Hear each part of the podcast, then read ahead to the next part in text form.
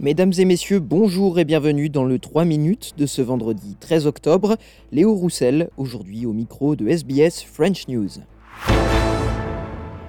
Le référendum sur la voix autochtone au Parlement, c'est demain. Il est encore possible aujourd'hui pour les citoyens australiens de se rendre dans un bureau de vote pour voter de manière anticipée, mais la plupart des électeurs sont attendus ce samedi aux urnes. Selon les derniers sondages du Guardian Australia, le oui est en mauvaise posture et n'obtiendrait que 41,6% des voix au niveau national. Il serait en retard dans tous les États, à l'exception de la Tasmanie. À un jour seulement du vote, le Premier ministre Anthony Albanese, en déplacement à Adélaïde, a une nouvelle fois exhorté les Australiens à soutenir le oui. Kindness costs nothing. Thinking of others costs nothing. Australians have that opportunity to show the generosity of spirit that I see in the Australian character, where at the worst of times, we always see the best of the Australian character. Le chef de l'opposition, Peter Dutton, affirme lui qu'un non au référendum de demain sur la voie autochtone au Parlement ne constituerait pas pour autant un déni des besoins des personnes aborigènes en Australie. Dutton a affirmé une nouvelle fois qu'il considérait l'objet de ce référendum comme une division du peuple australien. It hasn't been properly explained. It's divisive.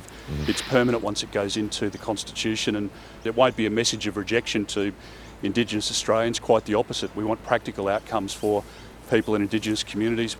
Israël a demandé l'évacuation d'1,1 million de personnes vivant au nord de la bande de Gaza d'ici 24 heures pour leur propre sécurité, annonce l'Organisation des Nations Unies. Une annonce qui intervient au septième jour de la guerre lancée par l'État hébreu contre le Hamas et qui fait craindre une opération militaire terrestre d'ampleur. L'ONU a appelé à l'annulation de cet ordre d'évacuation, avertissant qu'une telle opération était impossible sans provoquer des conséquences humanitaires dévastatrices.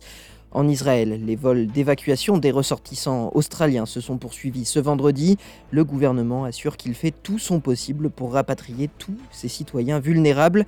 Le Premier ministre a indiqué qu'au moins 19 Australiens sont également bloqués dans la bande de Gaza et qu'il réclame une évacuation en raison du siège de l'enclave et des bombardements exercés par Israël. La ministre des Affaires étrangères Penny Wong a déclaré que des discussions étaient en cours avec l'Égypte et les États-Unis pour espérer l'ouverture d'un couloir humanitaire et ainsi créer une voie d'évacuation sûre pour les Australiens et les autres personnes piégées dans la bande de Gaza. The situation in Gaza uh, is extremely difficult. Uh, we are engaging with Egypt, uh, uh, as is the US, about seeking to establish humanitarian corridors, but obviously the situation on the ground is extremely difficult. En Nouvelle-Galles du Sud, la police a prévenu qu'elle envisageait d'utiliser des mesures exceptionnelles pour disperser les manifestants qui souhaitent participer à un rassemblement pro-palestinien à Sydney ce week-end. Les membres de la communauté palestinienne indiquent eux vouloir conserver la possibilité de manifester pacifiquement au sujet de ce qui se passe à Gaza.